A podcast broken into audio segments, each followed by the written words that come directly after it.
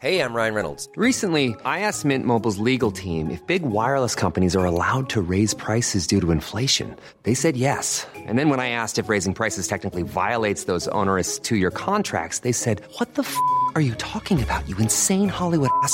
So to recap, we're cutting the price of Mint Unlimited from $30 a month to just $15 a month. Give it a try at mintmobile.com slash switch. $45 up front for three months plus taxes and fees. Promo rate for new customers for limited time. Unlimited more than 40 gigabytes per month. Slows. Full terms at mintmobile.com.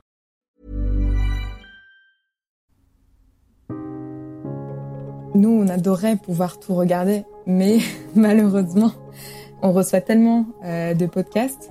Il faut s'imaginer qu'on en reçoit à peu près 20 000 par mois. Au niveau global, pas au niveau euh, national. Au niveau global, ouais. bien sûr. Toute la question, c'est comment est-ce qu'on traite cette Ouais. masse, comment est-ce qu'on peut euh, détecter les bons contenus? Donc nous, on a, on a mis en place un outil pour, euh, pour essayer de... Bah déjà pour voir ce qui arrivait et filtrer un petit peu en fonction de la langue, du pays d'origine, qui d'ailleurs sont souvent des métadonnées qui ne sont pas bien renseignées dans les flux Ah. RSS. Je passe un message aux podcasteurs au passage. Donc voilà, après on peut aussi filtrer avec des mots-clés, ce genre de choses. Par exemple, si on est à la recherche, euh, je ne sais pas, de podcasts euh, de méditation par exemple, euh, on peut aussi taper des mots-clés pour, pour, pour un peu filtrer tout ce catalogue entrant. Donc des bonnes descriptions de podcasts du SEO, quoi, finalement. Oui, c'est ça, soit en regardant les mots-clés, soit en regardant la description. Donc bon, ça, ça peut nous permettre de faire un peu des, des petits filtres.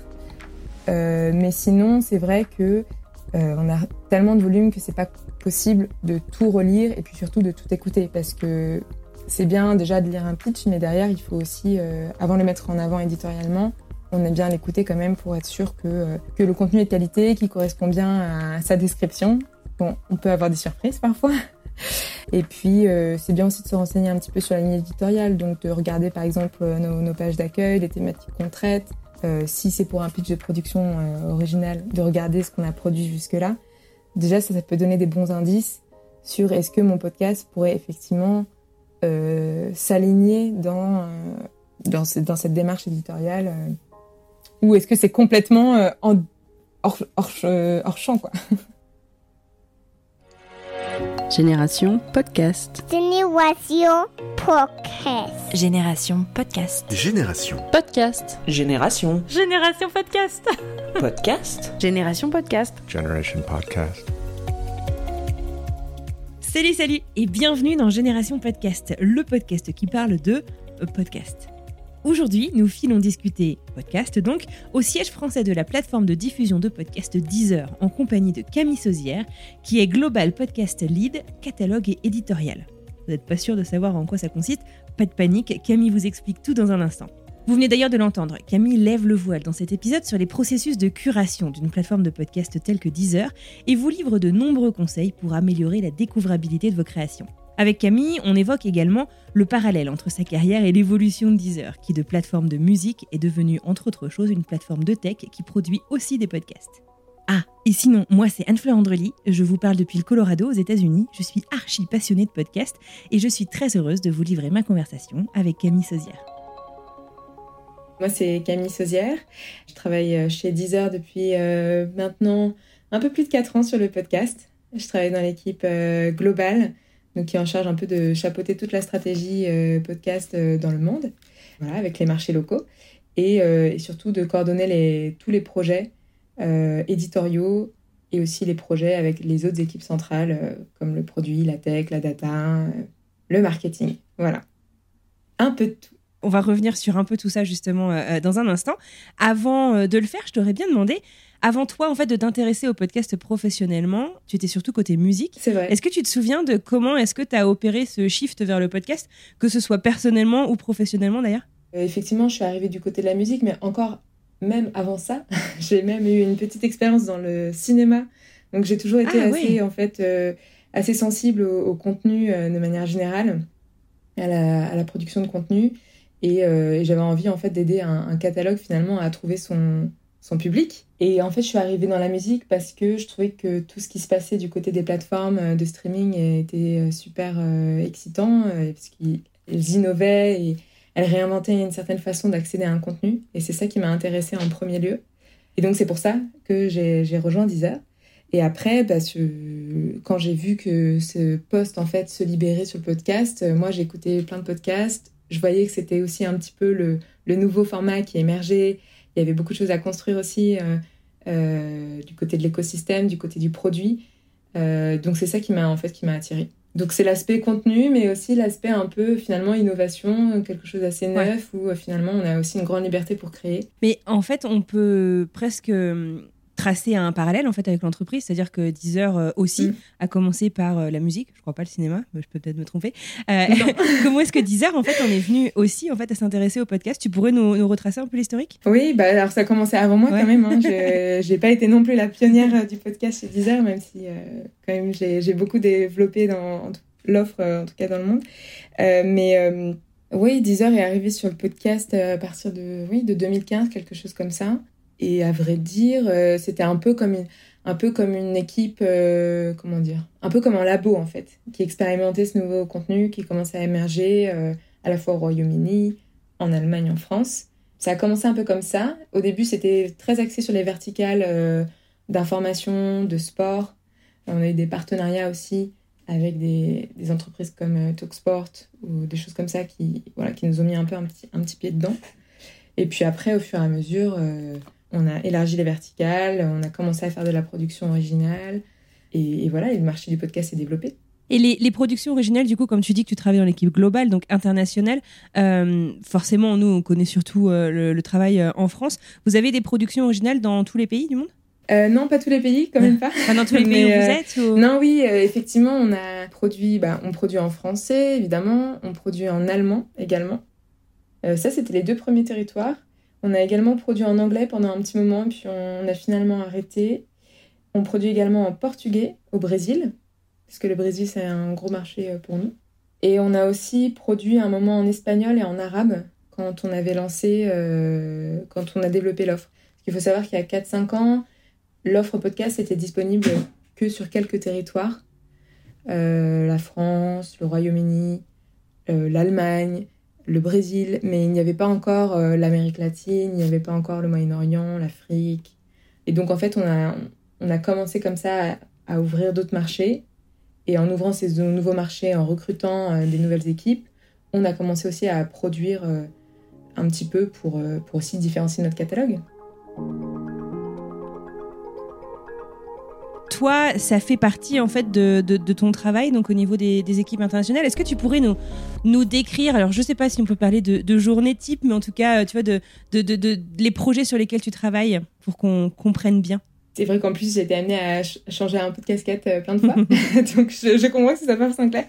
Mais euh, oui, la journée type, euh, je pense que le matin, on regarde tous les audiences, les résultats. Tous les jours oui, tous les jours, l'audience euh, voilà, sur les podcasts. Qu'est-ce que vous cherchez dans les audiences? Les utilisateurs actifs, donc c'est ceux qui ont fait euh, au moins un stream. Euh, donc une écoute de plus de 30 secondes chez nous.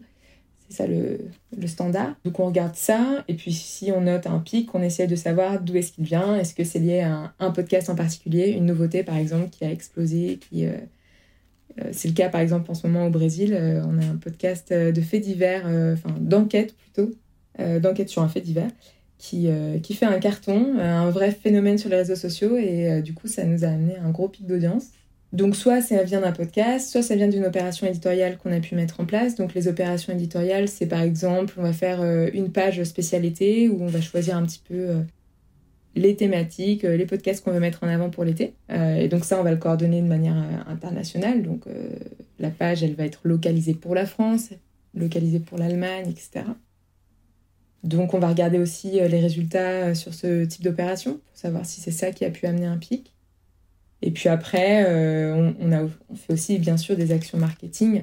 Donc on utilise les réseaux sociaux, le CRM. Et donc on va aussi regarder, analyser ça pour savoir si ça peut expliquer les pics de D'accord. Et après, le dernier volet, évidemment, c'est la production originale. ça peut aussi driver des beaux pics d'audience. Donc c'est, on commence par ça le matin, on regarde les audiences et après, bah, ça dépend un petit peu euh, des projets du moment. Les opérations éditoriales, il y en a un peu tout le temps, donc euh, généralement euh, c'est moi qui les reçois en fait. C'est toujours validé par l'équipe globale pour pour assurer une certaine cohérence finalement dans le produit, dans l'application, en termes de wording, en termes d'image, en termes de, de contenu qu'on souhaite mettre en avant pour le public qu'on vise. Donc, je regarde ça, j'en discute avec les équipes locales, on affine le plan ensemble, puis après, voilà, on, met en place les opérations qu'il faut mettre en place. Après, on peut aussi recevoir des, des pitchs pour des productions originales. Euh, on peut avoir envie de faire évoluer le produit euh, sur, je sais pas, un algorithme ou euh, un, outil. Donc, voilà, un peu en fonction des priorités du moment, je vais travailler là-dessus. Mm. D'accord, donc un, rôle très transverse, finalement, transversal. Très transverse, complètement. Mm. Et toutes les semaines, on a, un point, on a au moins un point avec chaque équipe local, chaque marché, où on passe en revue où est-ce qu'on en est en termes euh, voilà, de catalogue, quelles sont les dernières nouveautés, les dernières tendances, euh, quelle pourrait être la prochaine opération éditoriale qu'on fait, les productions originales évidemment, et puis aussi euh, le, plan de promotion à, court terme. Il y a un article, enfin tu, parles de, de, la technologie du, du, produit, de faire évoluer le produit. Euh, il y a un article que je suis sûre que tu as vu euh, toi aussi, euh, je crois que c'était dans Le Monde il y a quelques jours qui est sorti, où Deezer affirmait vouloir se concentrer davantage sur sa technologie. Mm. Et du coup, je me demandais, est-ce que, bon, sans bien sûr dévoiler de secrets de fabrication, est-ce que tu peux nous, expliquer en fait un peu plus en fait en quoi consiste la technologie Deezer? Oui, complètement. Bah, chez Deezer, la technologie, c'est voilà, c'est vraiment dans l'application. Quelles sont les fonctionnalités qu'on va proposer aux utilisateurs Donc, c'est par exemple Côté musique, il y a le flow, qui est un algorithme de recommandation, voilà, qui est basé sur vos écoutes, mais qui va aussi vous faire découvrir des choses que vous pourriez aimer, des nouveautés. Euh, et une des spécificités de ce flow, justement, c'est que euh, c'est illimité. Vous pouvez écouter pendant des heures si vous le souhaitez. Et ça, c'est quelque chose euh, qui est assez différenciant par rapport à d'autres plateformes de streaming. Donc ça, ça va être une grosse fonctionnalité qui, qui va faire vraiment partie de l'identité de marque de Deezer et qu'on va chercher à développer, à améliorer, euh, voilà. Après, sur la partie podcast, ça pourrait être, oui, des algorithmes de personnalisation aussi. Ça pourrait être le fait qu'il y ait un onglet euh, podcast. Ça pourrait être le fait de pouvoir accélérer euh, la vitesse de lecture, ce genre de choses. Après, c'est vrai que Deezer, dans son ADN, reste une boîte très tech. ça l'a toujours été. Donc, c'est vrai que dans cet article, je pense qu'ils ont explicité le fait qu'ils souhaitent vraiment plus investir sur des nouvelles fonctionnalités ou des fonctionnalités innovantes ou les développer pour, euh, pour renforcer cet ADN. Euh. Après, on ne sait pas encore qu'est-ce que ça va être exactement. Hein. Ça reste euh, à inventer. les équipes travaillent dessus. Mais voilà, c'est un peu, un peu l'idée. C'est une boîte de combien de personnes à peu près maintenant, 10 heures? Ah, on est plus de, plus de 600 quand même. D'accord, ah ouais, mm. grosse, grosse boîte. 615 personnes. D'accord. Mm. Donc, donc, combien basé en France? En France, bah, le siège social est en France, donc euh, ça aide beaucoup. Ouais, c'est ça. Au siège, on est au moins euh, oui, 300. Ah ouais, d'accord, une bonne moitié. Quoi. Ok. Tu parlais euh, d'un truc dans la vitesse d'écoute. Il y a quelque chose que j'ai remarqué, que tu as peut-être toi aussi remarqué. Les gens qui travaillent dans le domaine du podcast et qui doivent en écouter du coup beaucoup pour le travail, il y a énormément de gens qui les écoutent en accéléré. Tu fais partie de quelle équipe toi? Non, moi j'écoute en mode normal. Ça m'arrive de, de sauter de 15 secondes ou 30 secondes ou de revenir en arrière parce que j'ai loupé un passage. Mais non, j'écoute plutôt en vitesse normale. Bah, je sais qu'il y a des auditeurs qui, aiment bien accélérer aussi, euh, voilà, parce qu'ils consomment beaucoup de contenu. Mais moi, je ne fais pas partie de cette équipe-là. ah, j'ai essayé, j'avoue que c'est, je trouve ça épuisant en fait. C'est fou. Oui, c'est ça. Je trouve qu'il faut être très concentré. Exactement. Alors, à moins que la personne parle particulièrement lentement, euh, je trouve que, euh, ouais. Mais bon, c'est une question de, goût hein, personnel.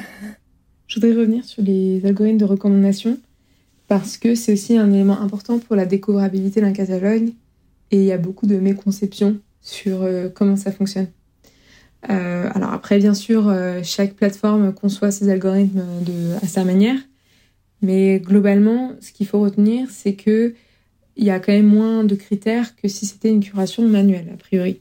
Et que le but d'un algorithme, c'est qu'il se base sur les usages, sur ce que les gens ont écouté, et qu'il personnalise la sélection finalement qu'il va faire.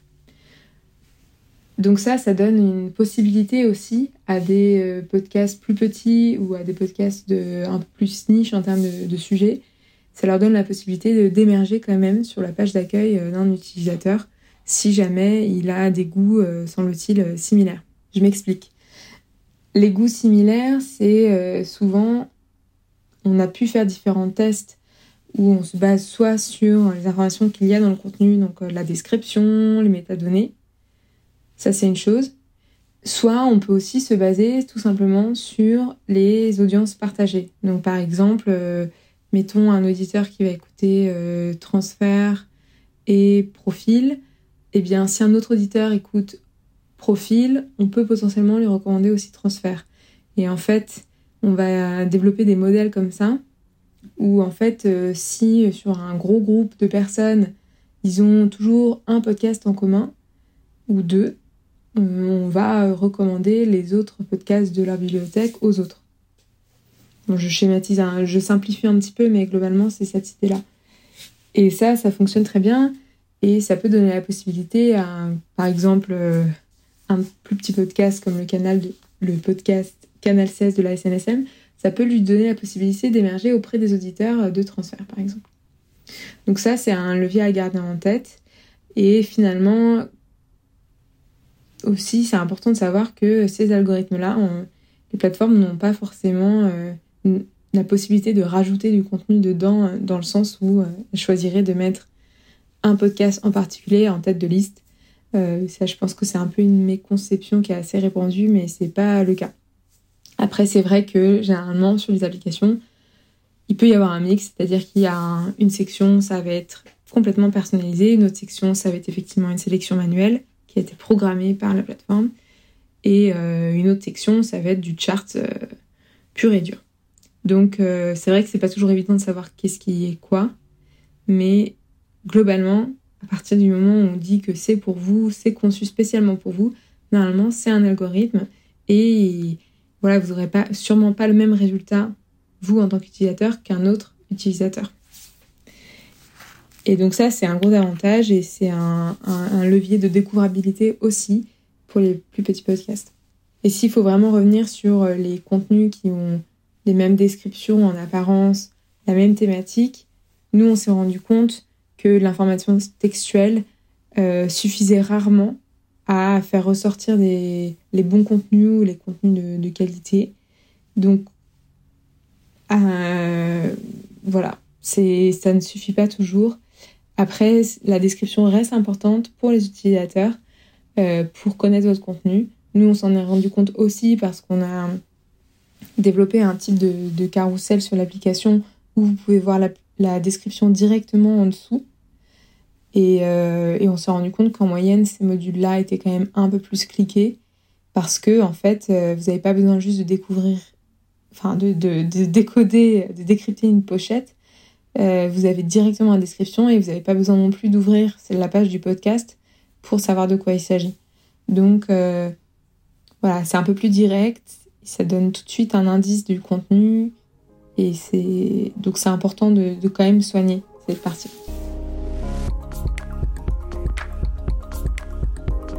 Du coup, toi, tu es euh, beaucoup dans les coulisses euh, de, du podcast, de l'équipe podcast euh, chez Deezer, mais du podcast français en général. Est-ce que tu as déjà été tenté en fait de passer de l'autre côté de la console de podcast d'enregistrement? De, de produire, tu veux dire? Ouais, d'enregistrer? bah oui, en vrai, en vrai, c'est mon premier enregistrement. C'est vrai? ah, ouais, c'est vrai. Après, je pense qu'il faut quand même avoir un peu une, une idée derrière, avoir oui, voilà, faut avoir un petit peu travaillé euh, son, son, concept, son format, ce qu'on ce qu'on souhaite aborder. Euh, pour l'instant, je j'en suis pas à ce stade-là. Je préfère porter le contenu euh, des autres. je trouve qu'il y a déjà plein de podcasts de qualité qui n'ont pas encore euh, assez de visibilité à mon goût. Donc, pour l'instant, ma contribution c'est ça. Mais je vais tâcher d'y réfléchir pour quand même. tu verras nous en parler. finir par livrer quelque chose. Non, non, mais c'est vrai, c'est vrai que j'aimerais bien me lancer dans cet exercice. J'ai déjà commencé un petit peu, mais c'était vraiment des petits tâtonnements, des petits. Euh, c'est vrai, essais. Et euh... non, c'est vraiment. Euh... J'assume pas encore. c'est quoi les sujets qui te font vibrer? Les sujets qui me font vibrer, euh, de manière générale, moi j'aime bien les tous les podcasts un peu qui traitent des sujets de société, qui apportent euh, d'autres perspectives. Ouais, les, les reportages, les documentaires, j'aime beaucoup. J'aime bien aussi les podcasts qui ont une autre façon de raconter les choses. Euh, euh, je sais pas si j'ai le droit de citer des studios, mais je pense que tu as le droit. Hein. Mais euh, Je parle en ton des nom. podcasts comme ça, c'est plus flou. et les connaisseurs sauront. non, mais euh, par exemple, euh, oui, en, en, en termes de format un peu de société, moi j'aimais beaucoup à un moment le. euh, Enfin, j'aime toujours hein, euh, les podcasts euh, comme euh, Vivons heureux avant la fin du monde. Ouais. euh, j'aime beaucoup.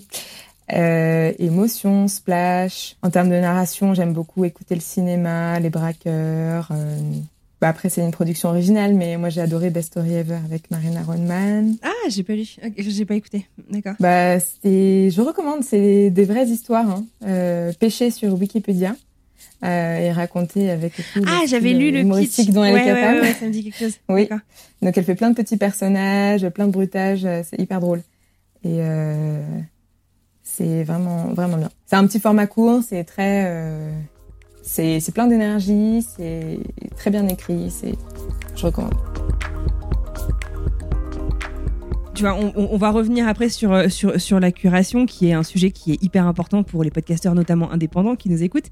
Euh, mais toi, euh, à titre perso, alors je sais que c'est peut-être difficile de parler à titre perso quand on parle aussi de ton employeur, mais c'est quoi le podcast que tu rêverais d'écouter? Tu vois ton podcast idéal qui, selon toi, il y a des trucs qui n'ont pas encore été faits dans ce domaine-là, sur, je sais pas, ce format, cette approche, cet angle, cette narration, enfin voilà.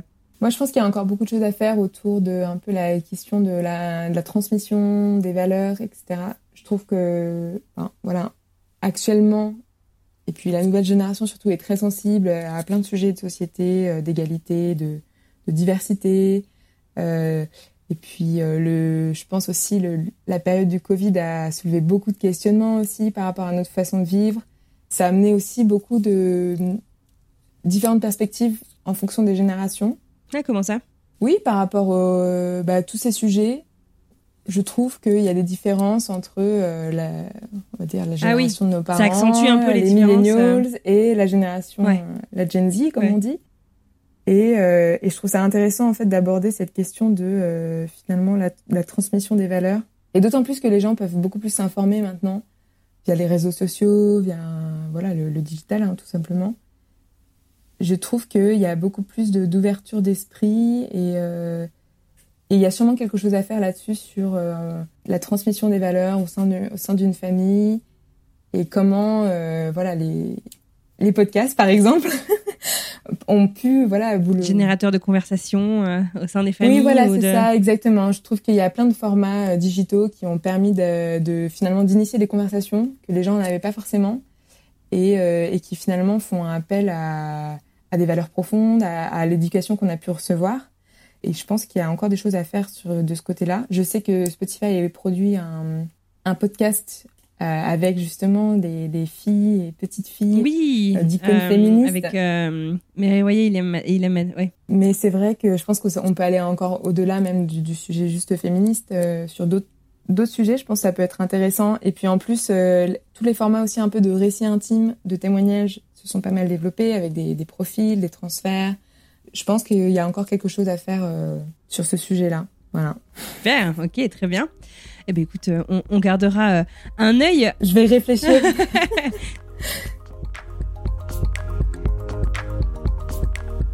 On parlait euh, de euh, la découvrabilité, de, de, comment est-ce que euh, bah, vous, vous découvrez de nouveaux podcasts. Tu parlais de, certains podcasts qui mériteraient, selon toi, encore plus de visibilité. C'est le nerf de la guerre, hein, la découvrabilité, surtout quand on est, je pense aux podcasteurs indépendants qui n'ont pas d'énormes budgets communication et marketing. oui. Un des rêves de beaucoup de podcasteurs indépendants, justement, c'est de pouvoir être mis en valeur par une plateforme euh, d'écoute, parmi euh, lesquelles Deezer. Comment est-ce que euh, Deezer procède justement pour la curation, pour les mises en avant Euh, Quels Mhm. sont, euh, je ne sais pas si c'est des critères, enfin, j'imagine que c'est des critères multiples. Est-ce que tu peux nous en parler un petit peu? Oui, bien sûr. Nous, on adorait pouvoir tout regarder, mais malheureusement, on reçoit tellement de podcasts. Il faut s'imaginer qu'on en reçoit à peu près 20 000 par mois. Au niveau global, pas au niveau euh, Au national. niveau Ouais, global, ouais. bien sûr. Toute la question, c'est comment est-ce qu'on traite cette masse? Comment est-ce qu'on peut euh, détecter les bons contenus? Donc nous, on a, on a mis en place un outil pour, euh, pour essayer de... hum, Bah déjà pour voir ce qui arrivait et filtrer un petit peu en fonction de la langue, du pays d'origine. qui d'ailleurs sont souvent des métadonnées qui ne sont pas bien renseignées dans les Ah. flux RSS. Je passe un message aux podcasteurs au passage. Donc voilà, après on peut aussi filtrer avec des mots-clés, ce genre de choses. Par exemple, si on est à la recherche, euh, je ne sais pas, de podcasts euh, de méditation par exemple, euh, on peut aussi taper des mots-clés pour, pour, pour un peu filtrer tout ce catalogue entrant. Donc des bonnes descriptions de podcasts du SEO, quoi, finalement. Oui, c'est ça, soit en regardant les mots-clés, soit en regardant la description. Donc bon, ça, ça peut nous permettre de faire un peu des, des petits filtres. Mais sinon, c'est vrai que euh, on a tellement de volume que c'est pas possible de tout relire et puis surtout de tout écouter parce que c'est bien déjà de lire un pitch, mais derrière, il faut aussi, euh, avant de le mettre en avant éditorialement, on aime bien l'écouter quand même pour être sûr que, euh, que le contenu est de qualité, qu'il correspond bien à sa description. Bon, on peut avoir des surprises parfois. Et après, effectivement, le, le nerf de la guerre, c'est d'un peu euh, de pouvoir euh, déjà prouver un peu une certaine audience pour que nous, on puisse aussi le détecter plus facilement parce qu'on va regarder également tout simplement les charts. La popularité du, du podcast. C'est ça, exactement. Donc, soit on regarde par thématique, euh, je ne sais pas, par exemple, sur la thématique humour, on va regarder le top 100 podcast, ou on va regarder sur tout ce qui est rentré, justement, le top 100 des, des nouveautés sur la dernière semaine en termes d'audience. Donc, c'est vrai que généralement, c'est bien d'avoir déjà une, constitué une petite audience. Et après, euh, on essaye, en tout cas, avec nos équipes locales, euh, de pouvoir aussi être en contact avec les producteurs. C'est aussi le but d'avoir des personnes dans l'équipe c'est de pouvoir euh, établir un contact avec les principaux studios, les principaux médias et les principaux podcasteurs indépendants et de pouvoir euh, voilà euh, engager la conversation, recevoir leur newsletter ou recevoir leur nouveau podcast. Euh, donc ça, ça, ça nous aide. Et après, bien sûr, il y a aussi de la veille.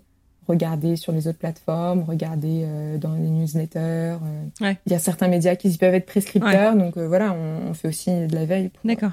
Pour être sûr de pas Ouais, passer à côté de quelque Donc chose. finalement, en fait, c'est un peu comme nous. Enfin, je veux dire, tu, tu, tu dois taper un peu Oui. partout, à part que tu as des données sur les stats euh, aussi euh, euh, C'est des ça, on a podcasts. quand même quelques Ouais. outils. euh, Ouais. Oui, effectivement. Alors, je me permets de te challenger un tout petit peu sur l'histoire des audiences, puisque juste au sens où si on veut aider quelqu'un, on se dit, bon, c'est peut-être un podcast qui mériterait d'être un peu plus mis en valeur, le filtre audience est systématique ou c'est juste que ça vous permet, vous, de les faire un peu euh, dégager de la masse finalement et de les, de les détecter finalement? Oui, c'est ça. Nous, c'est surtout pour être sûr de pas louper euh, quelque chose qui est en train de prendre. euh, Oui, voilà, qui est en train de prendre, qui est qui, qui se développe. Oui, c'est ça, mais il faut euh, pas avoir de l'audience systématiquement pour être mis en avant. Non, non, pas systématiquement. Mais c'est vrai que euh, il va falloir nous donner envie, quoi, bien, Bien sûr, son, bien sûr. bien pitcher son podcast. Et après, il y a aussi le. Enfin, ce qui est important, c'est aussi de comprendre notre notre plateforme, les toutes les sollicitations qu'on peut recevoir. Et puis, euh, c'est bien aussi de se renseigner un petit peu sur la ligne éditoriale, donc de regarder par exemple euh, nos, nos pages d'accueil, les thématiques qu'on traite. Euh, si c'est pour un pitch de production euh, original, de regarder ce qu'on a produit jusque-là. Déjà, ça, ça peut donner des bons indices sur est-ce que mon podcast pourrait effectivement s'aligner dans, dans, ce- dans cette démarche éditoriale ou est-ce que c'est complètement Ouais, en, ouais. Hors des clous. hors, ch- hors champ Ouais. quoi. Ouais, bien sûr.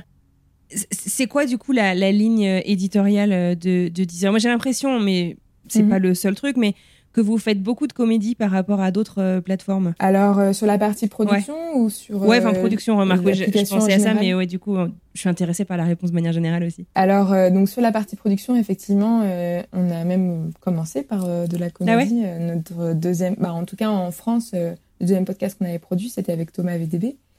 Puis on a fait pas mal de formats avec Brain Magazine.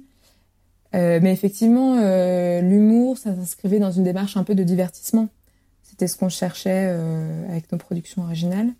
Et euh, voilà, essayer de proposer un contenu un peu pop culture, donc voilà. Après, on essaie, parfois, on a essayé de le croiser avec d'autres thématiques, avec la, la musique, par Ouais. exemple. On a fait Hit Story avec Eric et Ouais. Quentin. De la culture générale, un petit peu. On a fait ça, du coup, avec Best Story Ever, avec Marina Rollman. Donc, on, on peut aussi croiser, euh, croiser les thématiques, mais effectivement, il y avait cette démarche un peu de divertissement. Et plus récemment, un peu moins parce que on aimerait bien euh, se recentrer plus sur, euh, sur la thématique de la musique euh, renforcer encore plus cette expertise-là. Donc il faut voir comment ça s'articule dans la production. Et après, sur le reste, du coup, de l'application, parce que c'est important aussi le, catalogue et puis tout simplement comment est organisé le contenu dans l'application. Donc tout ce qu'on appelle plus éditorial chez nous, euh, c'est euh, c'est plus généraliste pour le coup parce qu'on sait que euh, voilà, ce n'est pas forcément Mhm. la thématique qui fonctionne le mieux et on a envie de continuer à adresser voilà, le public qu'on a. hein. On ne veut pas les Ouais, laisser bien tomber. Donc là, on, on va rester encore une fois un peu plus dans le divertissement, mais on va essayer d'aller toucher un petit peu tous les, tous les groupes d'âge. On va essayer de mettre en avant voilà, des sujets un peu de, qui sont d'actualité. Euh, par exemple, euh, s'il y a le mois des fiertés, on va faire une opération pour le mois des Mhm. fiertés. En plus, ça fait partie euh, de nos engagements même en interne. hein. D'accord. Donc, euh, donc après, ça dépend aussi des opportunités, mais éditorialement, on va avoir une approche un peu plus généraliste. euh. Ok. Mais c'est vrai qu'on, par exemple, on va pas forcément aller sur de la niche, on reste assez grand public. Euh, y a des théma- on a essayé hein, de traiter certaines thématiques comme le, le gaming, par exemple, ou euh, en vrai, le sport et le gaming, ce sont des gros gros marchés. Mais euh, sur sur le podcast, pour l'instant, éditorialement, c'était pas forcément ce qui nous a ramené le plus d'audience. C'est pas forcément ce que les auditeurs recherchaient le plus, en tout cas chez nous. Bon après, il y a, y a toujours des exemples comme l'afterfoot, et etc. Ouais, ouais, ouais. Mais mais mais voilà. Tu m'as parlé de, ton podcast euh, idéal, enfin de, de- des choses qui, toi, euh, te donnaient euh, envie ou des choses que tu aimerais pouvoir entendre. Pour l'équipe podcast, puisque vous avez, j'imagine, des valeurs communes, c'est quoi un bon podcast chez, chez Deezer? Un beau podcast, je pense que c'est bah déjà quand on te le pitch, t'as envie de l'écouter tout de suite, il t'intéresse. Bon après ça, ça, peut être aussi les qualités de, de storytelling euh, de la personne, mais euh, oui, je pense que c'est un podcast que t'as envie de, de recommander à quelqu'un d'autre, euh, de réécouter ou d'écouter, au moins écouter la suite. Je pense que c'est c'est essentiellement ça notre critère. Et généralement nous, pour en tout cas pour tous les projets de production de, de pitch, finalement le producteur il est rarement seul. On est finalement, on en parle toujours à 3, 4. On en parle aussi avec les autres pays. Et puis, on voit comment chacun réagit par rapport au pilote, par rapport au pitch. Euh, donc, c'est souvent une décision quand même un peu collégiale Mhm. pour sélectionner les projets. Mais effectivement, je pense que un bon podcast, oui, c'est un podcast qu'on a envie, euh, qu'on a envie de continuer à écouter, qu'on a envie de recommander à ses amis, sa famille, ses collègues, et dont on va, dont on va avoir envie de parler, euh, voilà. Ouais, le pouvoir de la recommandation, en fait. Si tu as envie de le recommander à quelqu'un d'autre, si tu as envie de te jeter un petit peu dessus. Oui, et puis en plus, ce format a vraiment cette particularité-là de pouvoir être assez finalement in- intime et de pouvoir aussi générer des conversations. Ça va beaucoup marcher, je trouve, aussi par le bouche à oreille. Moi, je sais qu'il y a plein de podcasts que j'ai découverts comme Mm. ça. aussi, ouais. Il y a un peu cette particularité-là, ouais, je trouve, dans ce, Ouais. dans ce format. Est-ce que tu te souviens du dernier podcast là euh, que tu as écouté, que tu as bingé? Attention, elle Le sort son téléphone, elle va vérifier. C'est ça, exactement. Mais j'en écoute tellement Bah oui, que parfois j'oublie un petit peu. Alors j'espère que ça va pas altérer trop le l'enregistrement. Le dernier que j'ai bingé, ah c'était, euh, c'est encore un, pro- un projet original, pardon. C'était euh, raconte-moi une bêtise. Ah oui, ah, je savais pas que c'était un, un- une exclu Deezer. Et ben ça l'est devenu. D'accord. euh, à partir, ouais, la nouvelle Ok. saison. Et donc, oui, bah, c'est des personnalités qui racontent une de leurs bêtises. C'est assez, assez drôle. Et donc, c'est un format très court, donc ça se binge bien. Et sinon, récemment, euh, j'ai écouté un euro la minute, profil, émotion. Ah, euh, là, vous allez me- vous moquer, mais euh, j'aime beaucoup un. un- c'est un podcast du, du cross qui est. euh, Enfin, de la SNSM. plutôt Ah, qui raconte 16. euh, les sauf...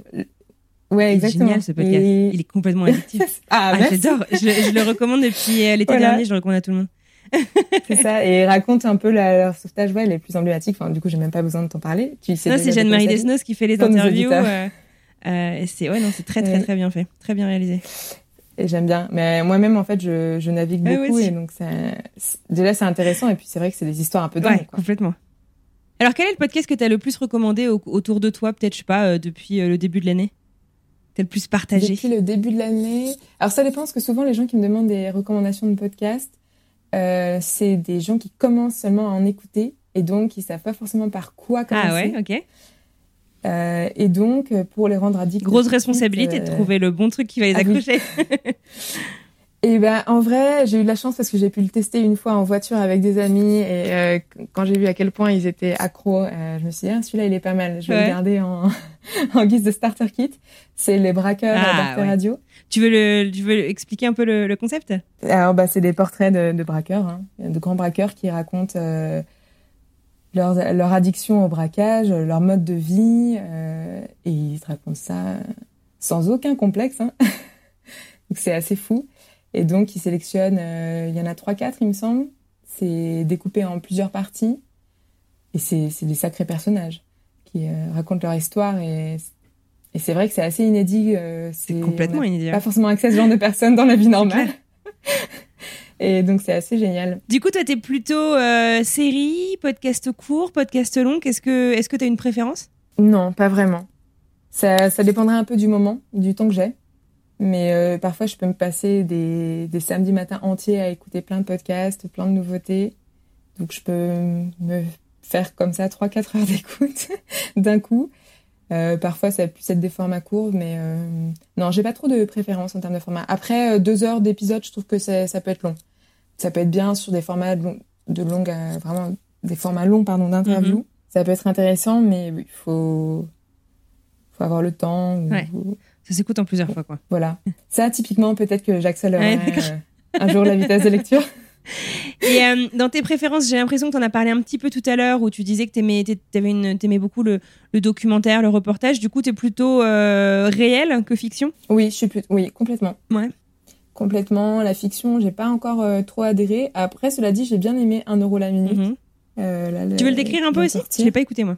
Ah, tu l'as pas Non. encore écouté Ah Alors, comment est-ce que Alors, je décrire pitch-moi. sans te spoiler Je passe de l'autre côté, c'est à moi de pitcher les podcasts maintenant. Alors euh, oui, un euro la minute, bah, c'est l'histoire d'une- femme, d'une mère de famille qui euh, bah, qui se retrouve sans emploi et, euh, et qui à la base elle est commerciale. Euh, et en fait, euh, euh, on lui propose de faire du téléphone rose, d'où le titre 1 euro la minute. Et donc elle va se lancer là-dedans, sauf que évidemment sa famille va finir par s'en rendre compte, etc. Et donc euh, donc ça va raconter tout ça. Et euh, ils ont un joli casting. Ils ont euh, Céline Salette, qui d'autre Ils ont? Ah bah j'ai oublié, mais c'est franchement c'est j'étais assez surprise. C'est très bien joué. Euh, et j'ai pas mal rigolé aussi. D'accord. Super. Il y a des moments euh, pleins d'humour. Typiquement, je sais pas si je serais allée le voir au cinéma. Pardon Gaumont. Mais euh, je trouve qu'en audio ça passe très bien. Et et bah comme comme c'est vraiment du téléphone rose, euh, il y a cet aspect euh, le fait de mettre l'accent comme ça sur euh, l'écoute audio finalement est, est hyper smart, je trouve. Qui est-ce que t'aimerais euh, entendre dans Génération Podcast euh, Qui est-ce que t'aimerais euh, euh, découvrir un petit peu de l'autre côté du micro? Ah, c'est une bonne question. Les concurrents Non, je plaisante. Je pense que ça pourrait être intéressant d'avoir des journalistes radio qui, se sont mis à développer des hors-séries ou des formats spécialement pour le natif. Je pense que ça pourrait être intéressant euh, d'avoir leur, leur regard, parce que eux, ils viennent plus du, de, finalement du, de la radio, du média traditionnel. Donc, c'est, ça pourrait être intéressant d'avoir leur perspective sur le podcast. Et après, euh, non, je pense que ça pourrait être bien aussi d'internationaliser peut-être un petit peu, parce que euh, je trouve que du côté, bah, toi-même, tu, tu sais, aux États-Unis ou au Royaume-Uni, c'est assez inspirant, je trouve, ce qu'ils font. Ils ont quand même un peu quelques années d'avance, le marché plus mature, donc ce serait intéressant, je pense aussi, d'aller discuter avec euh, avec Ah oui, eux. non, mais complètement. Alors, tu, tu, du coup, je te, je te le dis parce que tu n'as pas. On est au mois de juillet au moment où on enregistre ça, le 14 juillet. Euh, Eh oui. la saison 3 euh, s'internationalise. Et donc, on va avoir des Ah, épisodes aussi qui seront en anglais, puisqu'on ne peut pas s'attendre à ce que tout le monde nous parle français. Et Mhm. donc, j'ai commencé les enregistrements. Et l'objectif de la saison 3, c'est bah, de ne pas se concentrer que sur la France, mais garder quand même euh, la France comme euh, terrain de jeu, mais euh, d'aller voir en fait un petit peu ailleurs ce qui se passe. Bah écoute, moi j'y adhère en tout cas. si je peux t'aider, parce que du coup, Ouais, carrément. j'ai quand même quelques contacts aussi Ouais. là-bas. Camille, euh, C'est quoi, euh, c'est un peu la question à 10 milliards, mais c'est quoi les tendances euh, podcast pour, euh, je sais pas si on peut parler des années à venir ou même ne serait-ce que voilà, je Mhm. pour cette fin d'année, cette deuxième moitié de- d'année 2022 En France, oui. Bah, en termes de production, on voit de plus en plus de podcasts euh, faits par des influenceurs. Mhm. Euh, donc euh, des gens qui viennent plus des, des réseaux sociaux à la base. Pas mal de, un peu de, sous forme de, soit d'interviews un peu autour du, finalement, du développement personnel, comment est-ce que toi tu as abordé telle situation, ce genre de choses. Soit des récits plus euh, intimes, du, presque comme des, comment on appelle ça déjà, des journaux intimes. Donc euh, on a vu, ouais, y a Anna RVR, euh, NoSPF avec Alaya. je sais pas si ça dit quelque chose parce que je suis pas sûre qu'il soit écouté aux États-Unis. Donc c'est vrai qu'on voit de plus en plus de formats comme ça arriver et qui trouvent quand même une audience. Euh, après, je pense, bon, ça fait un petit moment déjà, mais de plus en plus aussi de youtubeurs se mettent au podcast ou commencent à distribuer leur format, en tout cas, euh, enfin, leur émission sous le format podcast.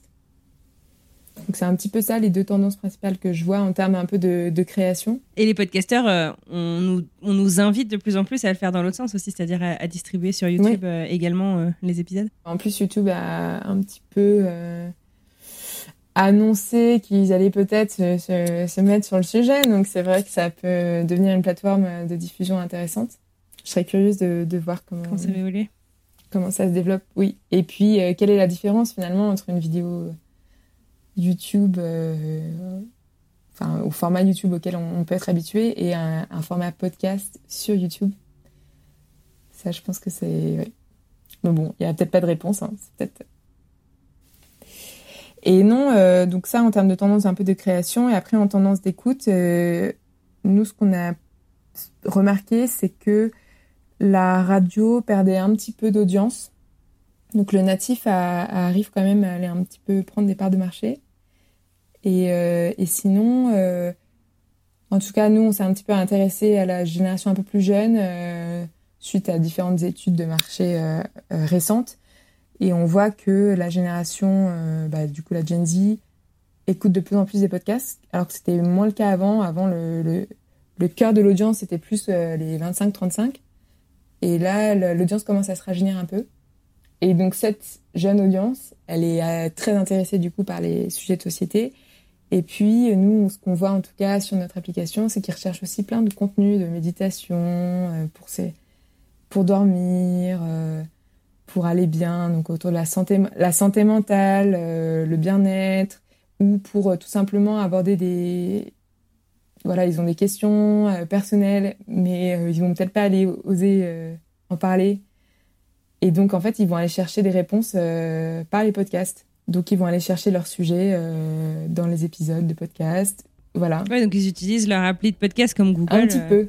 pour Voilà. trouver des Ouais. réponses. C'est un petit peu ce qu'on observe.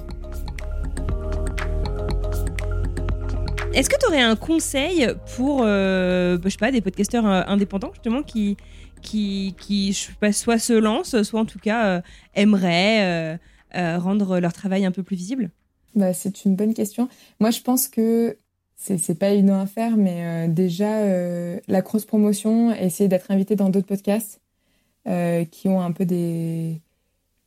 Bah, un peu les mêmes cibles, les mêmes audiences ou qui développent un peu les mêmes thématiques. Je pense que ça, ça peut bien fonctionner. Comme la technique du featuring euh, en musique, finalement. Mais euh, qui, qui marche bien. Euh, et qui est une façon aussi d'a- d'a- d'adresser déjà une audience qui connaît déjà le podcast, qui écoute déjà des podcasts. Voilà. Après, bien sûr, il y a les réseaux sociaux. Je pense que ça reste un, un gros outil de recommandation, mais c'est vrai qu'il faut réussir à, à percer. Ça peut prendre du temps. Donc, je pense qu'il faut être quand même régulier dans le contenu qu'on poste, dans la publication de nouveaux épisodes. Et je pense que le plus important, c'est de bien introduire en fait son, son contenu, de pas hésiter à mettre du texte, à, à sélectionner des, des citations ou des passages un peu clés, montrer des petites vidéos de l'enregistrement. Voilà, donner un petit peu des petits indices sur euh, qu'est-ce qu'il y a dans le podcast, donner un petit peu des petites euh, previews. Euh, ça, je pense que c'est assez important. Un morceau de l'épisode qui, qui est révélateur de ce qu'il y a derrière, qui va donner envie.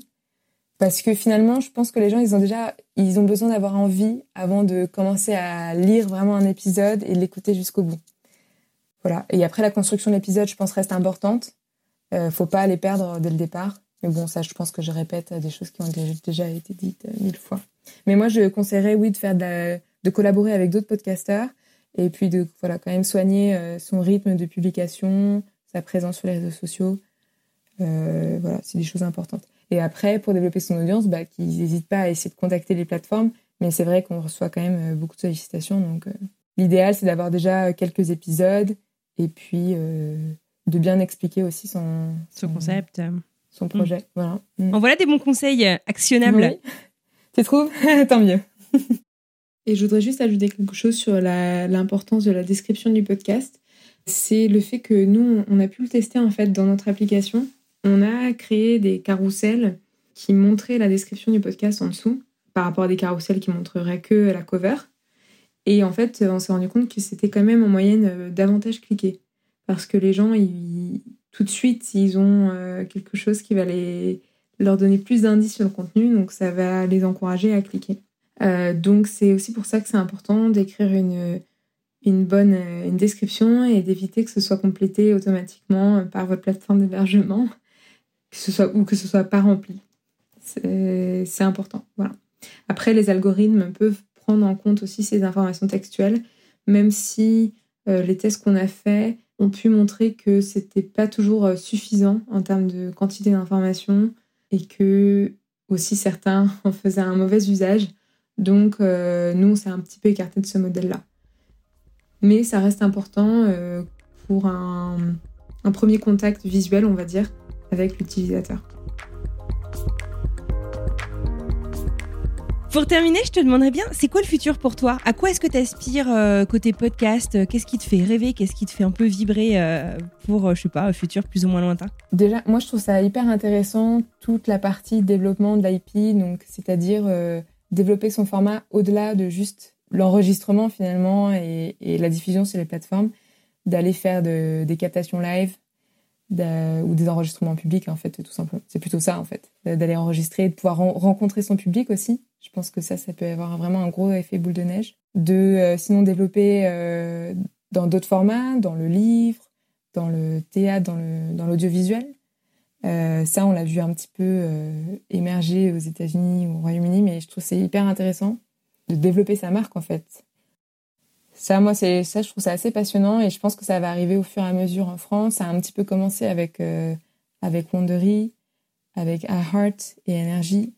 Avec Energy, ils ont ils ont fait des des coproductions, donc souvent j'ai l'impression que c'est quand même des des formats qui ont été créés par Energy, mais il y a quand même cette idée d'avoir une synergie et de pouvoir euh, adapter euh, quelque chose qui fonctionnait déjà en France ou aux États-Unis, de l'adapter dans l'autre langue. Il y a euh, une comédie d'ailleurs de Paradiso euh, qui a été lancée sur. C'est quoi Conférence Call? Conf Call? Oui. Qui a été lancée sur oui, bah oui, et qui vient de. De, le festival de Tribeca vient de lancer Oui. une catégorie audio et l'adaptation américaine a, a fait partie des, Oui. des nominés, c'est ça? Oui, complètement, complètement. Ouais. Mais Ouais. oui, je trouve ça hyper intéressant. ouais.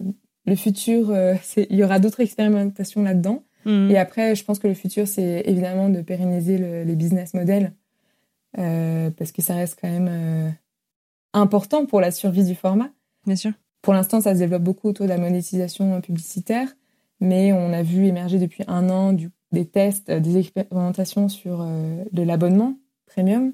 Donc, je suis curieuse de voir ce que ça va donner au final. Et puis aussi, euh, en termes de politique publique aussi, si quelque chose va émerger. euh, euh, voilà, il y, a le syndicat du PIA qui, qui travaille sur la question des d'aides à la création. Donc voilà, comment finalement tout ça va s'orienter pour pérenniser le modèle et voilà, je pense que ça reste encore en construction. Eh bien, écoute, on suivra tout ça avec beaucoup d'intérêt. On fera peut-être un épisode là-dessus, d'ailleurs, directement. Merci beaucoup, Camille. Ouais, je t'en prie, merci à toi, anne pour l'invitation.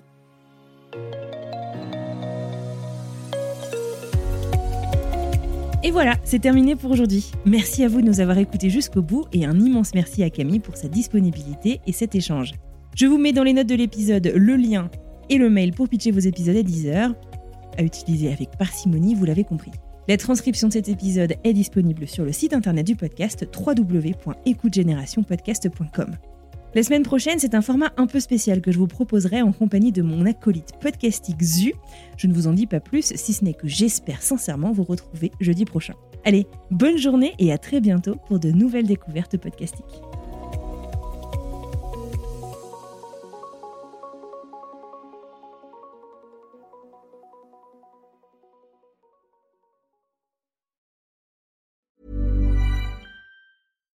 Bonjour, c'est Emmanuel Saint-Martin. J'ai créé French Morning il y a maintenant plus de 15 ans, avec une idée simple, donner aux Français de l'étranger une information utile et proche d'eux. En bref, un média communautaire dans le meilleur sens du terme. Plus d'une vingtaine de journalistes participent à cette mission et partagent notre motto, être sérieux sans se prendre au sérieux. Alors si vous voulez les soutenir dans leur travail, rendez-vous sur frenchmorning.com pour vous abonner.